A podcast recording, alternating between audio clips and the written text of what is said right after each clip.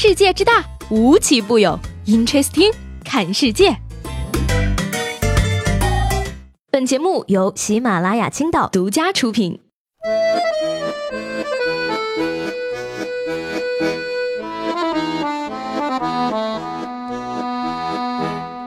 Hello，各位好，欢迎收听本期的 Interesting，我是西贝。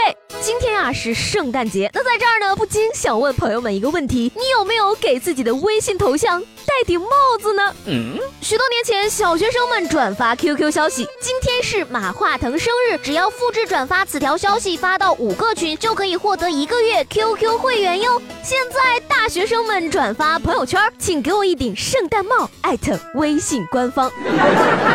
你说说，明明知道都是套路，却还是被这样一条朋友圈刷了屏。重点是什么呢？上当的还是那群人呐！要我说呢，过什么圣诞节呀？又不放假，又不发奖金，还不如琢磨琢磨怎么挣钱。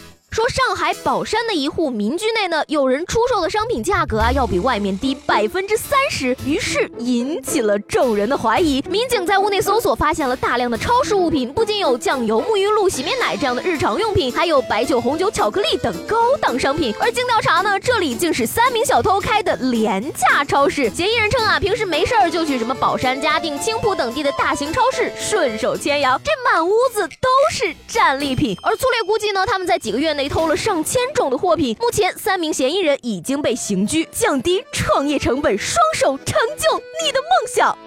你说偷东西就偷东西吧，偷这种日常用品再转手卖出去，也是令人窒息的操作哈。不过我觉得呢，他们在家里卖东西，居然被别人举报了，说不定呢就是附近开小卖部的报的警。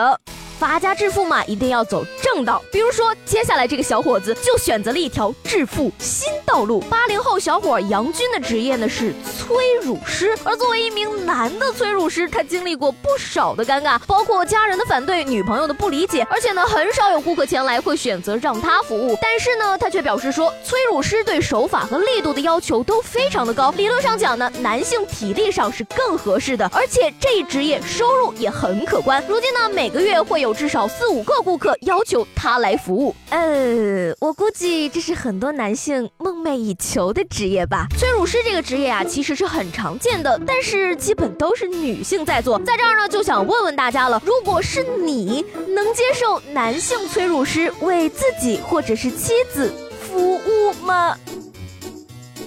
男生呢，为女孩子服务当然可以挣钱，但是不止催乳师这一条路可以走。近日呢，杭州街头惊现专业口红贴膜。原来呢，这个浙江工商大学的男子小天呢，看到女同学爱用故宫淘宝的贴纸贴口红，但是又手残贴不好，于是就嗅到了商机，专门摆摊为女同学贴口红。贴一支迪奥三十块，一支美宝莲只要十块钱，Amazing。怎么说呢？看完了小天的照片，我觉得膜贴的好不好无所谓，贴膜的好不好看才是关键。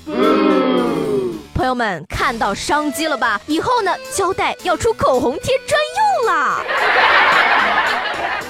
最近啊，有一部非常火的网剧，叫做《七个我》，讲述的呢是男主人公身体里住着七个不同人格的存在。而今天呢，我们要来讲一个现实版的七个我。杭州十四岁的男生小汤啊，从六年级开始呢，就意识到自己身体里住着其他人，除了主人格之外呢，还有一个身材魁梧、有暴力倾向的男人，一个邪恶反社会的中年男子，一个面无表情的面瘫男，一个麻木不仁的冷漠男，一个理智成熟的男子，以及一个可爱的小女孩。而这六个人经常跑出来争吵恶搞。目前呢，小汤已经在医院精神科接受治疗。只能说呢，电视剧毕竟是电视剧，现实中遇到这样的情况呢，想必小汤也是很难受的。希望他能早日治疗成功，回到正常生活吧。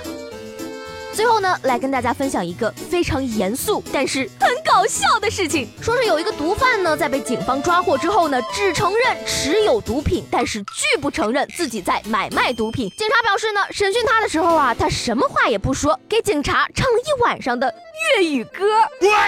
其实你仔细想想呢，这个行为也是可以理解的嘛，总不能就面对面的盯着对方就看一宿吧。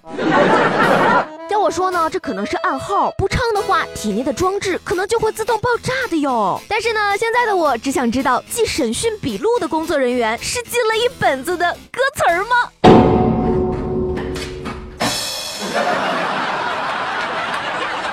好了，那今天的 Interesting 就到这里了，我是西贝，明天见。